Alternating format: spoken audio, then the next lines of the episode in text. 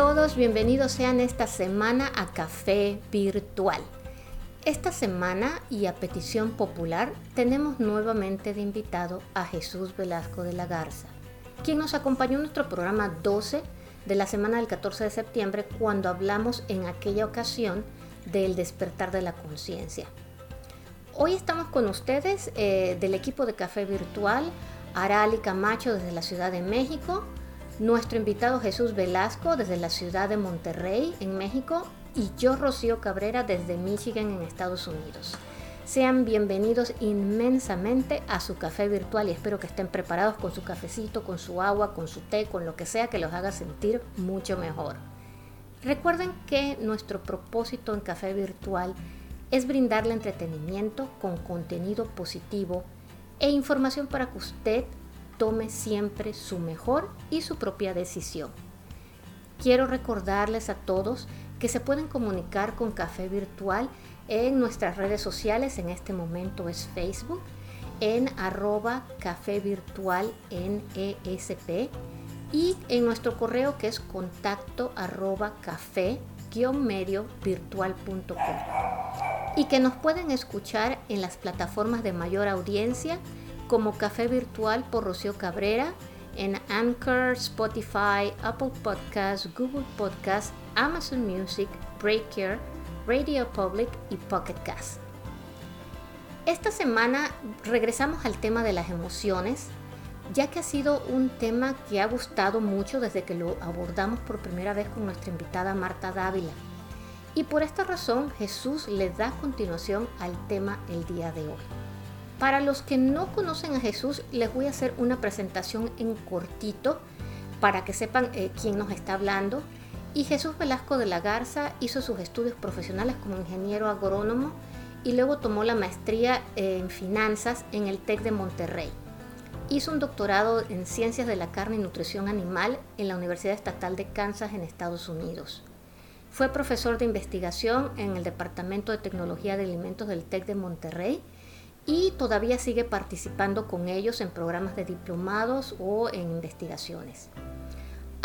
Eh, fundó el Carnetec, Carnetec Consultores en 1996 y en el 2016 Jesús obtuvo el certificado de Executive Coaching y en el 2017 el de Team Coach por parte de la International Coaching Community. En mayo de este 2021 fue nombrado presidente del Clúster Agroalimentario del Estado de Nuevo León, en México, y actualmente dirige el Departamento de Productos Frescos en los supermercados internacionales HEB. Les presento nuevamente y les doy la gran bienvenida a Jesús Velasco y a Arali. A ver, les doy la bienvenida. Arali, ¿cómo estás?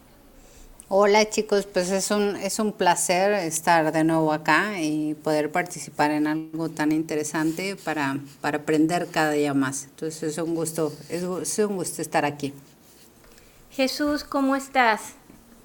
Muy buenas tardes, Rocío, buenas tardes, Areli. Espero que estén tan bien como yo estoy. Muy feliz de estar aquí con todos, con todos ustedes. Perfecto, y eso es lo que nos ayuda, la felicidad. Gracias a ambos, en serio que les doy muchísimas gracias porque sé que están ocupados, les agradezco su tiempo y para no perder más, quiero empezar eh, directamente con las preguntas.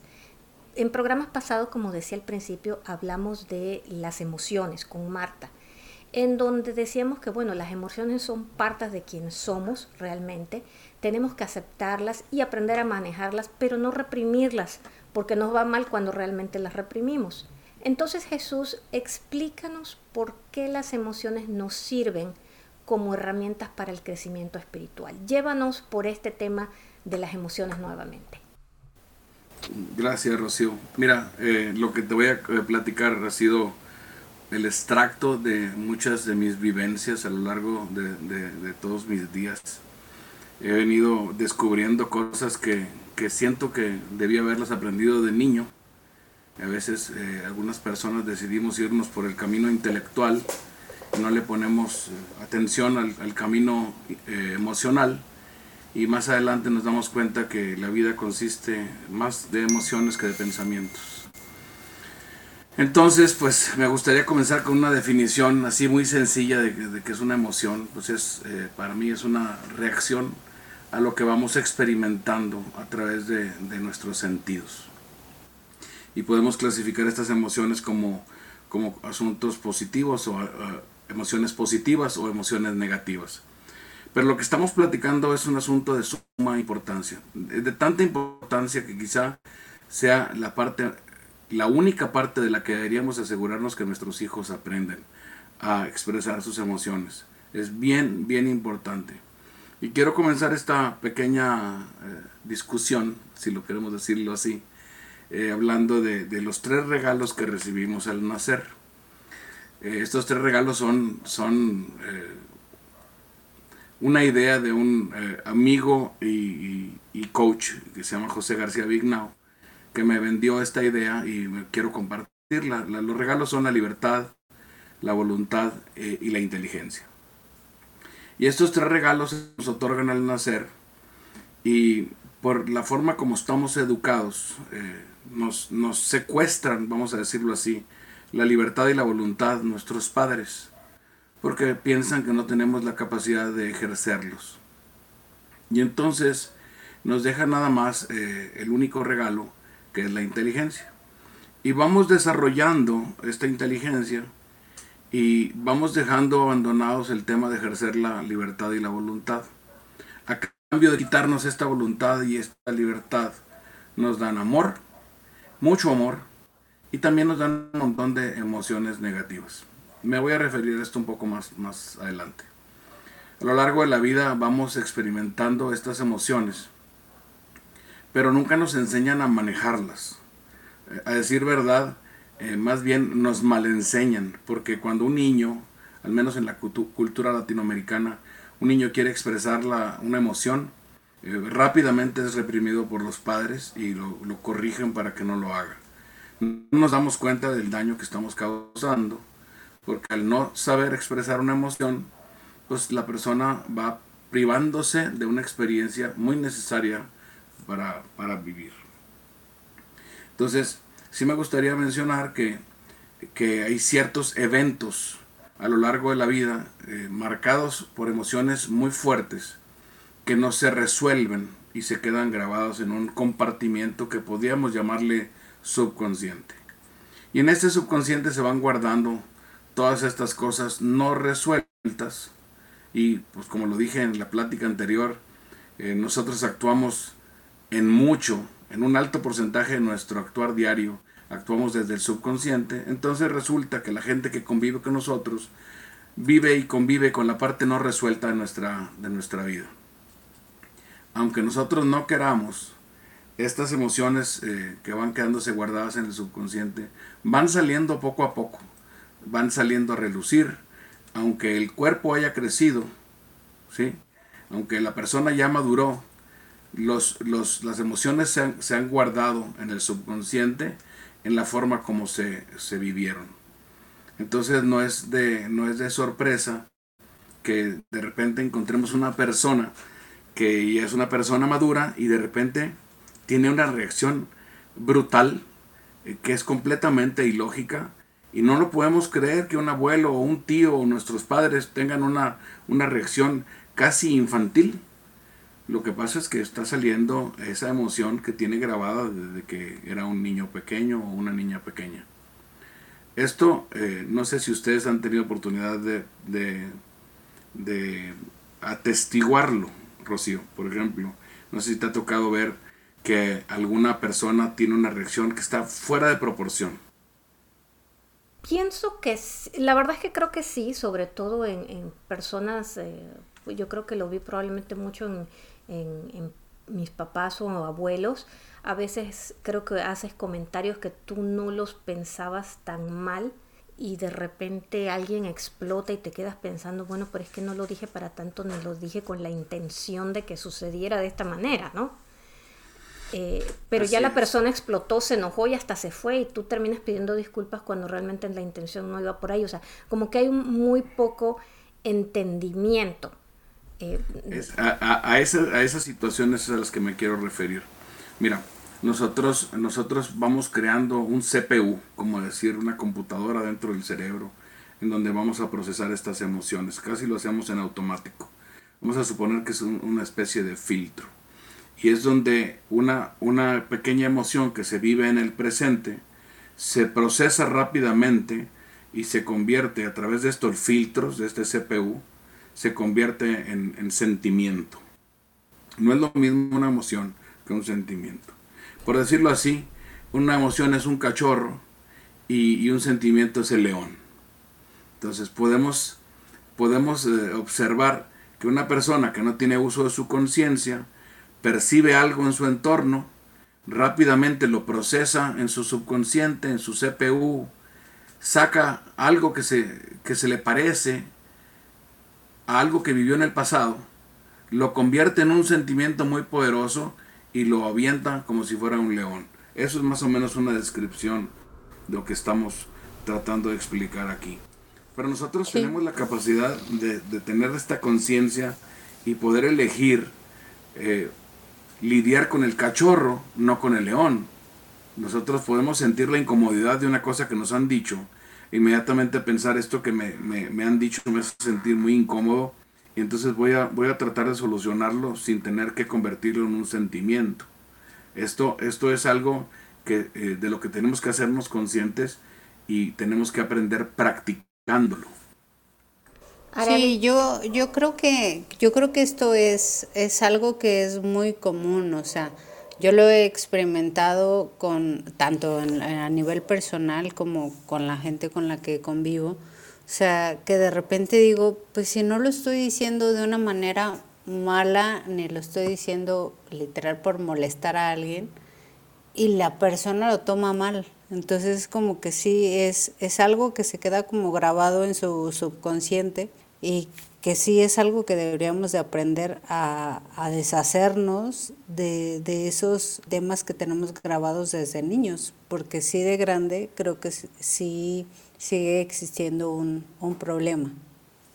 Es correcto. y caemos en este, perdón. Perdona que, te, que, que, interrumpa, pero para, podemos, podrías colocar, por ejemplo, un ejemplo de, de, de esta situación para poder identificar o sea, qué es lo que sucede. O sea, no sé, un ejemplo, alguien te llama, hace un comentario y tú lo tomas como si te estuviera diciendo mentiroso. Tú lo tomas porque la persona no te lo dijo, la persona probablemente te dice, eh, bueno, es que no, no estoy seguro de que esa sea la realidad de lo que sucedió y tú le estabas comentando algo, entonces tú lo tomas, me estás llamando mentiroso ¿esa qué reacción sería? Ese sería el cachorro y luego de eso, es que tú me estás diciendo mentiroso. En realidad la persona no te está llamando mentiroso. Eh, de hecho, te puedo dar un ejemplo eh, personal De, cuando yo me encontraba situaciones eh, con mis hijos en donde notaba descuido, me causaba mucha ira. Entonces, cuando me entrenaron en esto de las emociones, alguien me preguntó por qué los descuidos, la gente descuidada, te causa ira. Y me puse a pensar, y esto que estoy compartiendo lo pueden hacer ustedes, eh, y lo voy a mencionar al final de la plática, es un ejercicio que, tienen que tenemos que platicar. ¿Qué, qué, qué hay detrás de esta emoción de la ira que yo siento cuando veo un descuido? Y me pongo a pensar y me pongo a pensar y me pongo a pensar, y de repente se me viene a la mente un recuerdo de que me, me encargaron que fuera a hacer un mandado, como decimos en México y llevaba de escolta a un primo mío, de eh, mucho más pequeño que yo, y el niño se me perdió en la calle. Y este niño se me perdió, muy, posiblemente él estaba jugando, pero yo, para mí no fue un juego, para mí fue una cosa muy seria, porque se me pierde el niño, regreso sin el niño, y pues imagínense los adultos la reacción que tuvieron cuando yo llegué sin el niño. Te quisieron ahorcar y te me recordaron. Sí, por supuesto. Pero yo también era un niño. Yo tenía al menos ocho años, o a lo mucho ocho, ocho años. Y el primo eh, tenía quizá seis o cinco años. Y regreso sin el niño y la, la palabra que más sonó esa noche, porque se tardaron varias horas en encontrarlo, fue descuidado. Entonces la palabra descuidado estaba asociada en mi mente con una, con una emoción de ira. porque pues aunque fuera yo un pequeño niño de 8 años, yo tenía clara, clara conciencia de que yo no tenía por qué estar cuidando a otro niño, si yo era un niño, ¿verdad?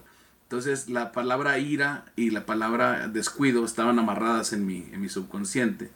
Cada vez que yo notaba algo que fuera eh, un descuido, en automático se disparaba un, mecanismo de ira. Eso es así de sencillo, pero cuesta mucho trabajo irlo depurando.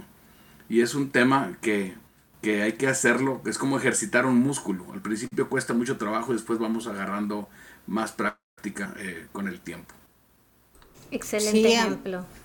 A mí algo que también eh, hace muy poco me, me, enseñaron que tengo como, como aprendido desde pequeña es eh, la palabra no. O sea, todas las palabras que empiezo a decir es, no, yo creo que deberíamos de hacer tal cosa. Entonces, hubo alguien que me dijo, ¿y por qué siempre dices no, no? Y yo decía, pues no lo estoy diciendo porque no quiera. Entonces me decía, ¿y por qué dices la palabra no? Entonces elimínala, porque las personas que estamos del otro lado decimos, pues, o sea, lo, a lo que se refiere es que no lo quiere hacer. Y yo digo, yo lo que quiero es que lo quiero hacer. Entonces, de repente sí es como algo súper extraño que aprendemos cosas desde niños que de grandes no nos damos cuenta que las hacemos y las hacemos pues quizás mal. Entonces, sí es súper importante yo creo que hacer conciencia de cómo decimos las cosas, porque sí, de grandes se vuelven un problema. Correcto. El, el, problema de este asunto es que caemos en un juego eh, infinito de pensamientos negativos que alimentan emociones negativas y luego emociones negativas que alimentan pensamientos negativos y, estamos en un constante ir y venir de pensamientos que no nos llevan a ninguna parte, nos alejan de la conciencia y estamos en un estado constante de, neurosis y de, ansiedad. Las, emociones eh, debemos saber, y esta parte es súper, súper, súper crucial, las emociones negativas no son innatas. No nacemos con ellas, las adquirimos de nuestros padres y otros educadores porque son el medio de educación lo más importante y lo más triste es que las respetamos, las justificamos y además las glorificamos porque vienen de la jerarquía. Recuérdense una situación donde ya llegó tu papá, eh, está enojado, así que todos cállense por favor, porque tu papá está enojado. Ah, si le dices eso a un niño de los modernos, te va a decir, ¿a poco porque mi papá no tiene control de sus sentimientos yo me tengo que quedar callado? Nosotros que, somos, que somos baby boomers. te dicen, ¿ya mi qué? Que él esté enojado. Es, correcto. Pero, pero eso sí, eso sí es súper común. O sea, ahora que lo dices, o sea, yo dije, tuve un déjà vu, así como que digo, wow, mi mamá, mi mamá lo decía así, no, no, no, no, cállense porque viene tu, tu papá y está molesto. Entonces, nadie le hable, ¿no? Pero fíjate cómo glorificamos una, una, una emoción negativa, como si fuera algo muy bueno para repetir y usar también. Exacto. Eh, eh, es, es, increíble que para los tres años un niño ya es capaz de, de, de, reproducir cualquier emoción de sus padres e inclusive fingirlas. Exacto. Inclusive fingirlas. Pero déjenme hacerles un, un hincapié aquí. Eh, las emociones son el instrumento del ego para alejarnos de la conciencia. Esta es la parte más importante. Mientras seamos juguetes del ego, él va a utilizar todo tipo de artimañas que tiene guardadas en el subconsciente para alejarnos de la parte consciente, que es la parte divina que tenemos. Son las emociones negativas son la excusa perfecta. Pero les tengo buenas noticias. No son obligatorias, aunque son altamente adictivas. Y son altamente adictivas porque nos sirven para controlar. Y eso es es dramático lo que acabo de decir, porque ya se acaban de dar cuenta que a través de emociones negativas nuestros padres nos educaron y también nos controlaron. ¿Sí? No es necesario eh, controlar a los hijos, es necesario educarlos. Y usar, estar utilizando emociones negativas para, para educar a los hijos es una manera de enseñarlos a subyugarse al más fuerte y a ellos subyugar al más débil. Esto es bien, bien delicado bien delicado. Además, estas emociones negativas son un signo de debilidad de carácter y hablan de toda la miseria que llevamos dentro, en nuestro corazón. Así de fuerte, así de sencillo. A, mí me llama mucho la atención, o sea, lo que dices que son adictivas. Eh, son adictivas eh, porque nos van levantando inmediatamente e, ese rumiarlas y darle vuelta a la cuestión negativa y nos van creando aquellos sentimientos y aquellas cuestiones y hasta nos, nos provocan eh, adrenalina y el enojo y la cuestión que, que, nos crea eventualmente una, o sea, somos adictos a la adrenalina ya sea de la buena o de la mala, ¿no? Pero, pero no sabemos por dónde, pero, pero bien que nos gusta, ¿no? Aunque estemos dándole vuelta a un, a un sentimiento negativo. Así es. Y, sí me gustaría dejar bien claro que hay nada más dos caminos en este tema de las emociones. Las, las emociones derivadas del amor y las emociones derivadas del, del, del, opuesto del amor, que es el miedo. El opuesto del amor no es el odio, es el miedo. Entonces, si ustedes quisieran eh, refrescar su diccionario, pues buscan todas las emociones que están relacionadas con, el amor, como la alegría, la confianza, la docilidad, la gratitud, la paciencia, la fortaleza, el aprecio, el placer, la mansedumbre, el júbilo, eh, la seguridad, el entusiasmo, la compasión, la esperanza, la felicidad. Y las otras que son hijas del miedo, pues son la tristeza, la confusión, la arrogancia, la frustración, el orgullo, la angustia, los celos, la inferioridad, la lástima, el odio, la vergüenza, el desencanto, el dolor, la ira, la culpa, la amargura. Ustedes digan cuáles. Hay, muchísimas emociones. El pesimismo, la, la inseguridad, la indecisión, la desesperación. Si tenemos bien clasificado esto y nos queremos ir por el lado del amor, tenemos que aprender a utilizar estas emociones para descubrir qué traemos arrastrando y dejarlas ir. En el día con día, estas emociones se van a ir asomando para decirnos lo que tenemos que ir limpiando nuestro subconsciente. Por eso eh, yo les puedo garantizar que es la única herramienta del crecimiento espiritual.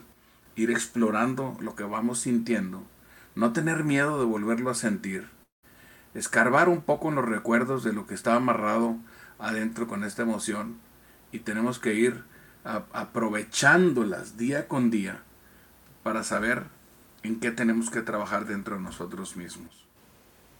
¿Y cómo, cómo hacemos eso? O sea, yo, por ejemplo, como que digo, o sea, tengo esos malos hábitos y ya sé que los tengo, pero lo vuelvo a hacer. Entonces, no sé cómo detenerme de decir a lo mejor la palabra no. Entonces, ¿qué hacer en esos casos? La digo y después reflexiono y vuelvo a decirlo, pero de manera bien o cómo, cómo hacerlo. En, coaching decimos que tenemos que desarrollar un anclaje. Un anclaje es algo que está en el presente que siempre nos recuerda eh, en donde nos vamos fuera de la conciencia. Por decir, cada vez que digas no, tienes que hacerte algún una especie de, de ademán tú misma o darte un pequeño manazo en la mano izquierda para recordarte que eso no está correcto y que puedes hacerlo mejor y cada vez que lo hagas lo vuelves a hacer y ese anclaje se va haciendo consciente cada vez que lo hagas hasta que un día desaparece. Sí se puede hacer, más que requiere cierto, cierto esfuerzo. el punto difícil es reconocerlo, ¿no? Porque está tan arraigado dentro de uno que uno realmente no se da cuenta. Por ejemplo, en el caso, como dice Arali, a Arali ya alguien le dijo y ella ya se dio cuenta que tiene esta parte. No se da cuenta todo el tiempo cuando lo hace, aunque ya sabe que lo hace y ahorita probablemente al ya tener conciencia de ello, te vas a dar cuenta cuando lo digas y te vas a poder dar el manazo. Pero la mayor parte de las personas no lo sabemos, realmente no lo sabemos simplemente reaccionamos. Entonces, ¿cómo, eh, cómo cambiarlo en esos casos? Pues mira, eh, eh, primero que todo, el crecimiento espiritual es prácticamente imposible solo. tienes que tener una persona en un lado que pueda ver tu subconsciente más claramente de lo que tú lo puedes ver. Esta persona, esperemos que sea una persona que nos ama, nos acompaña en el proceso de crecimiento, donde nos dice gentilmente y con, con mucho amor en qué cosas tenemos que trabajar sin que nosotros tengamos eh, que repudiar o rechazar esto y tratarlo como un ataque. Ya teniendo una persona que nos acompaña y nos va marcando la pauta, eh, el, trabajo se vuelve completamente individual.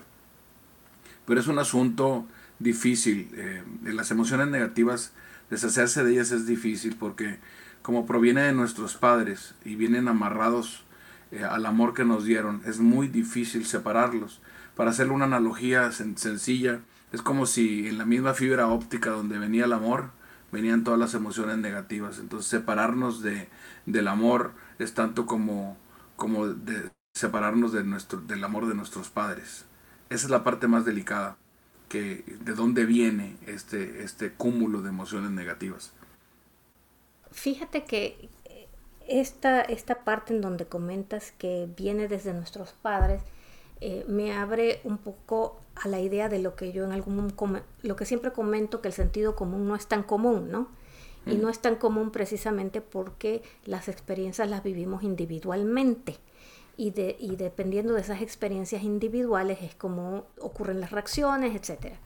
Entonces, básicamente, por eso hay, es una parte, las experiencias negativas cuando vienen de nuestros padres y nuestras familias, habrían familias en donde todo era negativo, por lo tanto la gente lograba todo negativo y crece de cierta forma, y habrían otras en donde, por ejemplo, si el niño se ensuciaba y llegaba todo sucio de la escuela, pues la mamá no lo agarraba a golpes, no le hacía gran gracia, pero tampoco reaccionaba de otra manera, entonces esta persona crece probablemente con un sentimiento menos negativo que otras personas, ¿no? Es correcto. De, hecho, lo que acabas de mencionar es muy importante porque sí hay personas más, bien criadas que otras personas que están más mal criadas por la forma como fueron educados de, pequeños. Y el proceso interpretativo y el, proceso de percepción de cada niño es muy diferente. Dentro de la misma familia de nosotros, que somos siete hermanos, el mismo suceso pudo haber sido interpretado de maneras mucho, muy diversas. Para mí algo que fuera muy negativo puede haber sido algo muy positivo para el resto de mis hermanos.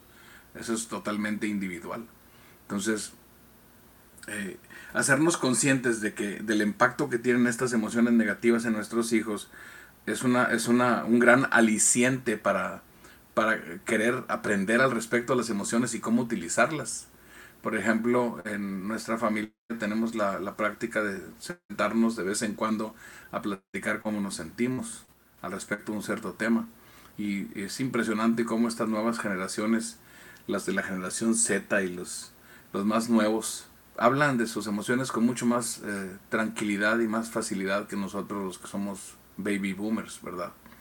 Entonces, también me gustaría complementar eh, en referencia a tu comentario, Rocío, de que si tú observas el comportamiento de un sajón contra el comportamiento de un latino, te vas a dar cuenta que los, los sajones son mucho menos emocionales y mucho menos eh, eh, explosivos que los, los latinos por la forma como están criados. Tú puedes observar, sobre todo los que hemos tenido la oportunidad de vivir en los Estados Unidos, cómo en un, en un supermercado un niño está haciendo un escándalo y la mamá sigue comprando con toda la naturalidad del mundo, el niño está pateando, chillando en el suelo y la mamá parece ignorarlo. Porque el sajón piensa que las emociones tiene que el niño expresarlas y dejarlas ir. Y en cambio el niño latinoamericano en el minuto que quiere empezar a llorar, su mamá lo ajusticia y le dice o te compones o te compongo.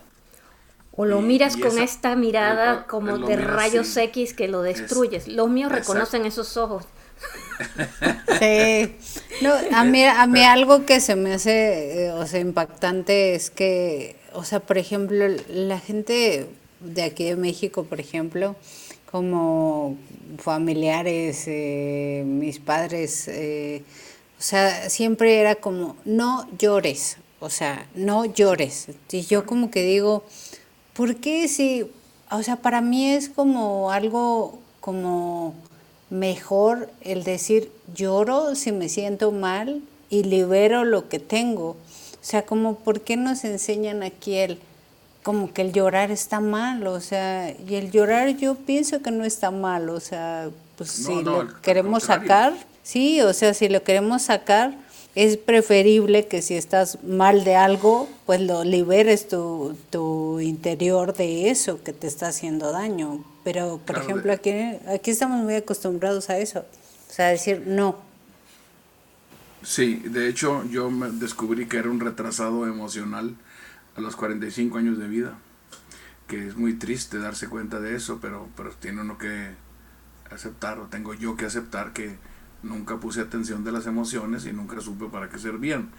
Y sí me gustaría eh, hacer una analogía aquí importante que, que, me gusta para explicar las emociones, que son como las olas. Eh, hay emociones que te, te mojan los pies, hay emociones que te mojan hasta las rodillas, hay otras emociones que te sorprenden y, te hacen sentir eh, fuera de balance, hay otras emociones que te hacen hasta flotar. Y hay unas emociones tan fuertes, tan poderosas que nos revuelcan como una ola revuelca a cualquier persona en el mar. No se trata de tratar de pelearse con el mar, se trata de que sepamos hacer, qué hacer con esta emoción. Algunas olas pues las tengo que eh, brincar y solivianar mi cuerpo con la ola y otras me tengo que sentar para que no me golpee, algunas tengo que echarme un clavado y meterme por debajo de ellas. No se trata de pelearse con el mar ni con las emociones, se trata de saber qué hacer con ellas. De hecho, eso me trae un tema de un libro que se llama Inteligencia Emocional de David Goleman, que es un, es un tema que nos dice en inglés o en español cómo manejar este tema emocional como una herramienta indispensable en la, en la vida profesional. Si leen el libro se van a dar cuenta que está escrito eh, en, en, términos intelectuales para que la gente que no es emocional lo lea y lo entienda. Pero eso es como tratar de enseñarle a tocar el violín con un libro a una persona. Eh, el violín se aprende tocando.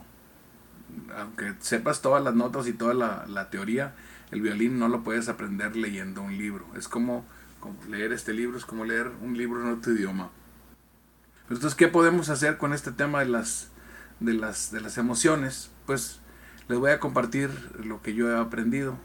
Primero, quitarnos la adicción a, esta, a este asunto. Son adictivas porque funcionan para resolver las cosas y nos dan poder. Y nos hacemos adictos al poder. Entonces, si nos hacemos conscientes de que ese poder no nos sirve para nada y hace sentir mal a los demás, pues empezamos a hacernos sensibles a esto. Tenemos que aceptar que no son obligatorias ni tampoco necesarias y que son muy, pero muy nocivas para los demás, especialmente para los niños, porque perpetúan o perpetúan, perdón, el ciclo de la mala educación. Aprender a sentirlas y averiguar eh, con qué suceso de nuestra vida está relacionado es, es es la, manera más lógica y sencilla de solucionarlos. Una vez que encuentras con qué suceso está relacionado, entonces viene otro proceso que es voltear a ver a este conflicto que no pudimos eh, solucionar cuando éramos pequeños, pero ahora voltea a verlo con ojos de adulto.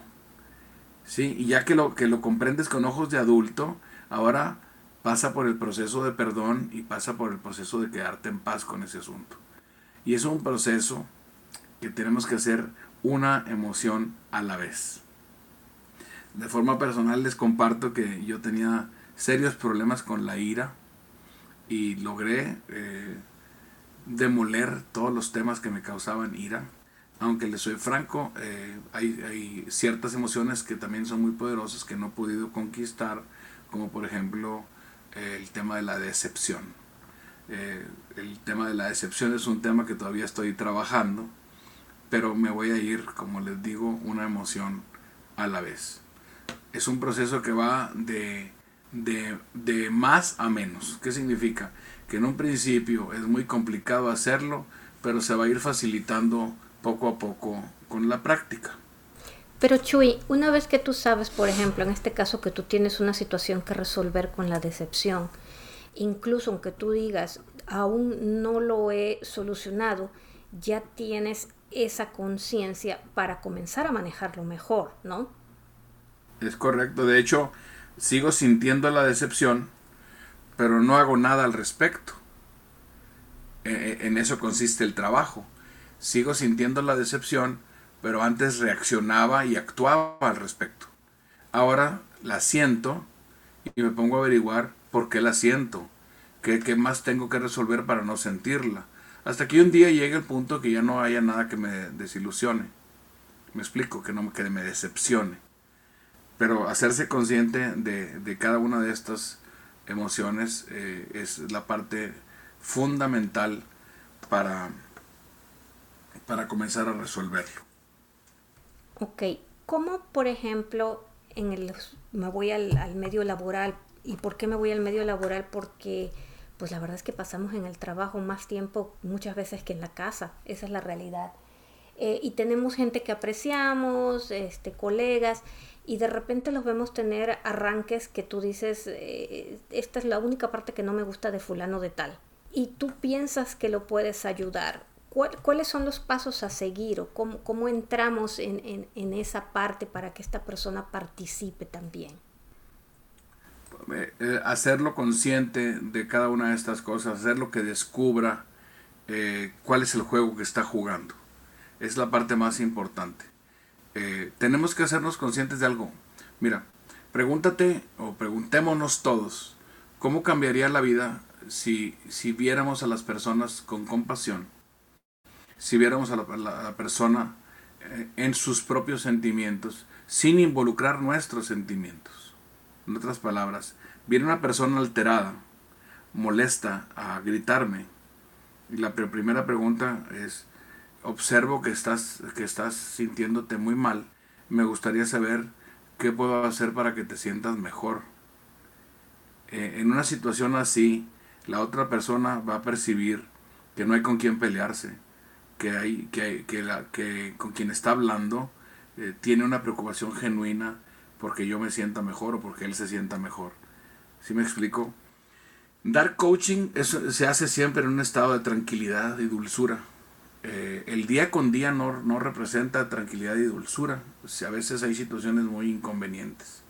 Pero en estos momentos, lo que yo les sugiero es que eh, me compren esta idea de los lentes mágicos. los lentes mágicos es, es un objeto imaginario que me pongo en mis ojos y trato de observar a la persona con sus emociones a la edad en que le ocurrieron. En otras palabras, viene algún colaborador que está gritando y yo observo que, que es un adulto, pero me pongo mis lentes mágicos y lo comienzo a ver como un niño de 6 años que está perdido en el parque.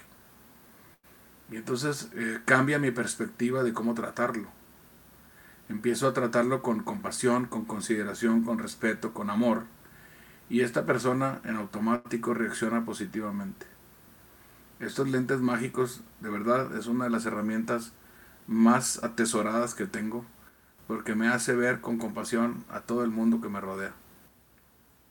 ¿Y por qué cuando entonces, cuando hablas tú y dices eh, que son las emociones son herramientas para crecer espiritualmente, ¿A, qué te refieres? A que a medida que eliminamos las negativas y dejamos positivas, alcanzamos ¿Qué, hacia dónde vamos entonces que crecemos espiritualmente?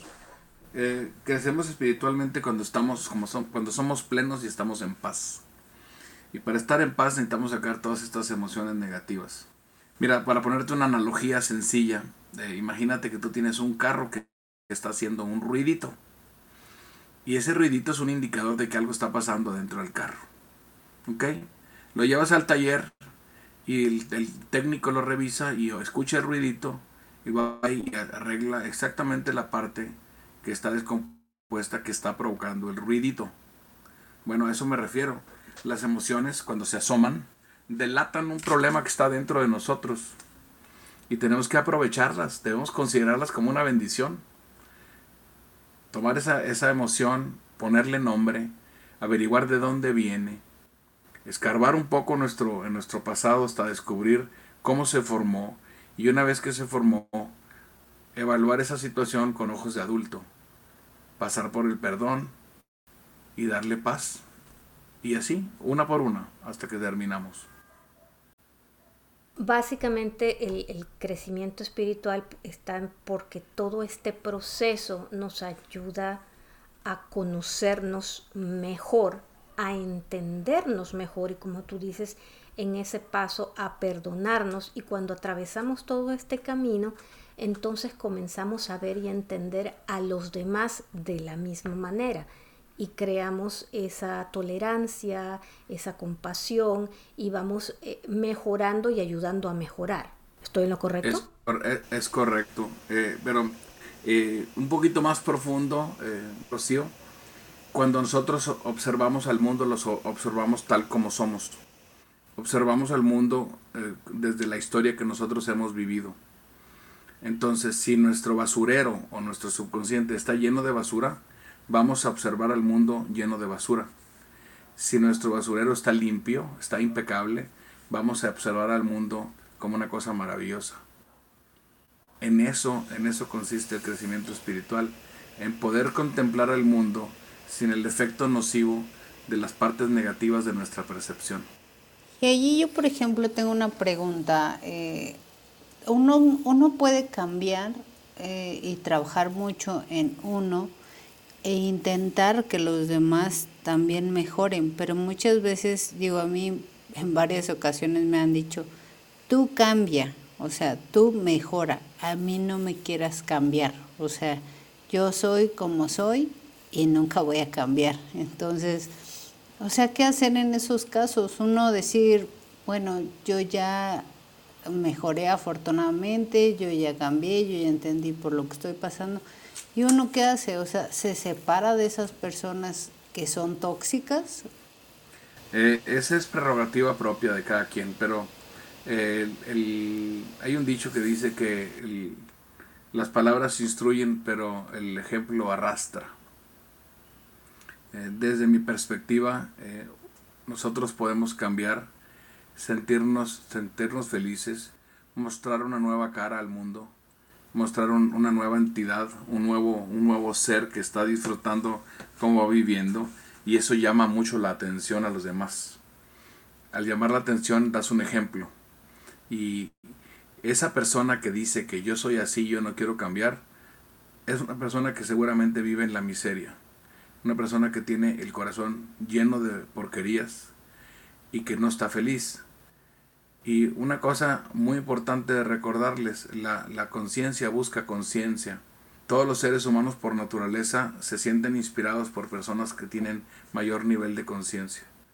Ustedes pueden encontrar personajes de la historia que nos inspiran, que nos hacen sentir eh, tranquilidad y paz, por ejemplo, para los que son católicos, por ejemplo, el Papa Juan Pablo II, que inspiraba bondad y amor a todo el mundo pues esa persona es una persona con un nivel de conciencia mucho más alto. Nelson Mandela, el, el Dalai Lama, eh, Gandhi, por ejemplo, son personas que inspiran eh, eh, a los demás porque tienen un nivel de conciencia mayor. El ser humano no quiere dejar de, de, mejorarse, aunque el ego se lo prohíba. Entonces, si, si, enseñamos a los demás con nuestro ejemplo positivo, creo que es una manera de ir repercutiendo en el desarrollo de los demás. Como dice Marianne Williamson en, en, su, en su pequeño discurso de, de, de, cuál es nuestro miedo, miedo más profundo, dice que nuestro miedo más profundo es darnos cuenta de toda la luz que tenemos. Y cuando dice que cuando nosotros nos liberamos de nuestros miedos, automáticamente nuestra presencia libera a los demás. Ok, ok. Mira, yo pienso que es válido cuando estás en esta parte de crecimiento eh, y que tú estás cambiando o sientes que, quieres estar con ciertas personas que te hagan sentir bien, eh, si te juntas con personas que, realmente no sacan lo mejor de ti y que a ti ya no te, no te satisface ese tipo de comunicación. Cuando tú ya has encontrado que no te satisface esa conversación, que no se te satisfacen esos sentimientos, es perfectamente válido no frecuentar esas personas tanto o solamente cuando es estrictamente necesario, aunque sean parte de tu familia, precisamente porque tú tomas la decisión de cuándo quieres sentirte bien y cuándo te quieres sentir mal. No es cuestión de cambiar a los demás, tú cambias tú tú los arrastras si ellos se sienten atraídos a lo que tú, a, lo que tú hablas, a lo que tú emanas, a, todo lo demás, pero es también perfectamente válido si no te sientes bien alejar. Yo creo que sí. Eh, es una, son decisiones dolorosas, pero a lo largo de la vida nos vamos dando cuenta que, que amar y ser amado no es, no es suficiente. Eh, la relación amorosa tiene que tener una funcionalidad. Y si la relación amorosa está descompuesta y tiene, tiene matices de, de maltrato, eh, no, hay, no hay ninguna necesidad de seguir creyendo en un amor que nos hace sentir mal. Sí, o sea, eh, incluso con amigos, o sea, tú, cuando tú vas creciendo y dices, yo ya no quiero estar en sentimientos negativos, quiero hacer esto de esta manera, entender, comprender, y empiezas a hacerlo, te vas a dar cuenta que probablemente muchos de los amigos con los que están no ven las cosas de la misma manera de tú, que tú las ves, y entonces decidirás si quieres ir a esas reuniones en donde todo lo que hacen en las reuniones es hablar de chismes o quejarse del mundo entero. En el, probablemente en ese momento digas, ay no, ¿para qué voy a ir a eso? Y decidas no ir dándote cuenta o sin, dar sin darte cuenta, tú mismo empiezas a decidir y alejarte de eso. Exacto, sí, a mí me pasó algo durante la pandemia em, y durante todo este tiempo que he tenido en cuestión de, de rehabilitarme a nivel salud. También creo que me he rehabilitado a nivel, a nivel emocional, en el que me he dado cuenta que como lo dices tú, Rocío, o sea, hay gente que de repente te intoxica, ¿no? Y entonces uno decide probablemente ya no juntarse con esa gente porque dice siempre que la veo me no me hace sentir buena vibra, sino al contrario, ¿no? O sea, como que me, me baja la pila. Entonces, creo que sí es como muy válido el tomar ese tipo de decisiones porque lo limpian a uno pues a nivel espiritual. Sí, y, y aunado a lo que, lo que mencionas, eh, yo les digo a mis hijos en ocasiones que, se preocupen eh, por ser la bendición de la gente que los rodea. Eh, si, si, tú quieres ser la bendición de la gente que te rodea, pues tienes que tener un comportamiento que, que haga que la gente que está alrededor se sienta feliz. Hay personas que están tienen un cúmulo de emociones negativas tan grande que no pueden evitar hacer sentir mal a toda la gente que los rodea. Y esas personas se van quedando solas. Sí, sí, sí es cierto. Yo creo que eso nos pasa a, todos cuando intentamos eh, cambiar o, mejorar, pues hay eh, daños colaterales, por llamarlo de alguna manera, eh, pero, pero bien vale la pena pues lo más importante en la vida es cómo nos sentimos. De verdad, no, no, no hay absolutamente nada más importante. Cómo nos sentimos es lo que deriva todo lo demás. Y nuestro último tesoro y único tesoro es el tiempo. Si nuestro tiempo es limitado, porque Cronos no falla, Cronos nos recoge a todos, eh, pues tenemos que darnos cuenta que en el tiempo limitado que tenemos, lo más importante es sentirnos bien y tenemos que procurar nuestra tranquilidad y nuestra felicidad nosotros mismos. Tiene que salir de adentro de nosotros, de cómo nosotros observamos lo que pasa afuera y decidir, eh, mi mundo es feliz, es de color de rosa, porque ya he trabajado lo suficiente en todas mis emociones negativas como para no traer tantos, tanta basura en mi subconsciente y poder ver lo positivo en lugar de ver lo negativo es un trabajo largo, es un trabajo difícil, no es sencillo, pero quiero decirles que yo me siento la persona más feliz del mundo. ¿Y por dónde, eh, por, por dónde empezarías? O sea, ¿cuál sería como tu recomendación de alguien que dice, sí quiero cambiar, pero no sé cómo hacerlo? Comienza por hacer un, pequeño librito, un pequeño diario de, lo que vas sintiendo día con día y apuntando las emociones que van saliendo negativas. Eh, primero nada más observarlas como van pasando y ver cuáles se repiten frecuentemente. Y después de unos dos meses de tener eh, escritos todos estos sucesos, te vas a comenzar a dar cuenta el patrón que tienen, qué situaciones lo desatan y vas a poder descifrar eh, con qué sucesos del pasado está, está entrelazado. Ese es el primer paso. Mira, Chuy, voy a ponerlo porque probablemente algunos de los que nos escuchan van a decir, ay, si yo voy a andar todo el día tomando notas. Pues es que se empieza de poco a poco esto. Y la realidad es que tenemos los teléfonos, eh, los teléfonos y en los teléfonos hay, eh, hay notes, o sea, tú puedes tomar notas y escribir en tu teléfono. Y a lo mejor no tienes que empezar con todas las emociones del día, porque cuando uno anda todo el día tienes muchísimas. Pero cuando haces tu recuento al final, antes de dormir, date cuenta en dónde estallaste, en dónde sucedió, qué fue lo más importante de ese día que de repente dices como que creo que la verdad sí se me fue la mano o me puse inmensamente enojado este día. Toma nota de esa, de, esa, empieza por lo menos con una, con la que más recuerdas que haya sucedido durante el día, al hacer tu recuento del día. Y la notas y ahí empiezas tu reflexión poco a poco vas a ir aumentando o las vas a ir notando o vas a ir creando esa conciencia pero sí podemos hacerlo. Todos tenemos eh, lo que tenemos a la mano el teléfono. El teléfono no lo soltamos nunca, ¿verdad? El teléfono tiene, tiene apps o tiene cuestiones en donde puedes escribir notas y puedes allí escribir esa nota y revisarla. Es correcto, Rocío. Y lo, el único enemigo que van a tener en este proceso es tu ego. El ego no quiere que tú te, le quites la materia prima para tenerte controlado. Así ah, es. Ah, sí, porque donde haces tu recuento de que te enojaste y es que hoy me enojé, eh, pues el ego te va a decir, ah, pero es que esa no era culpa tuya, eso fue culpa del otro baboso que te dijo A, B, C. No, no, no. Cuando usted toma nota de su recuento, aunque se haya enojado y usted fervientemente piense que el otro baboso fue el que lo hizo enojar, saque al baboso de la película, porque al final de cuentas el que se enojó y reaccionó fue usted. Fue usted solito. El otro no reaccionó por usted.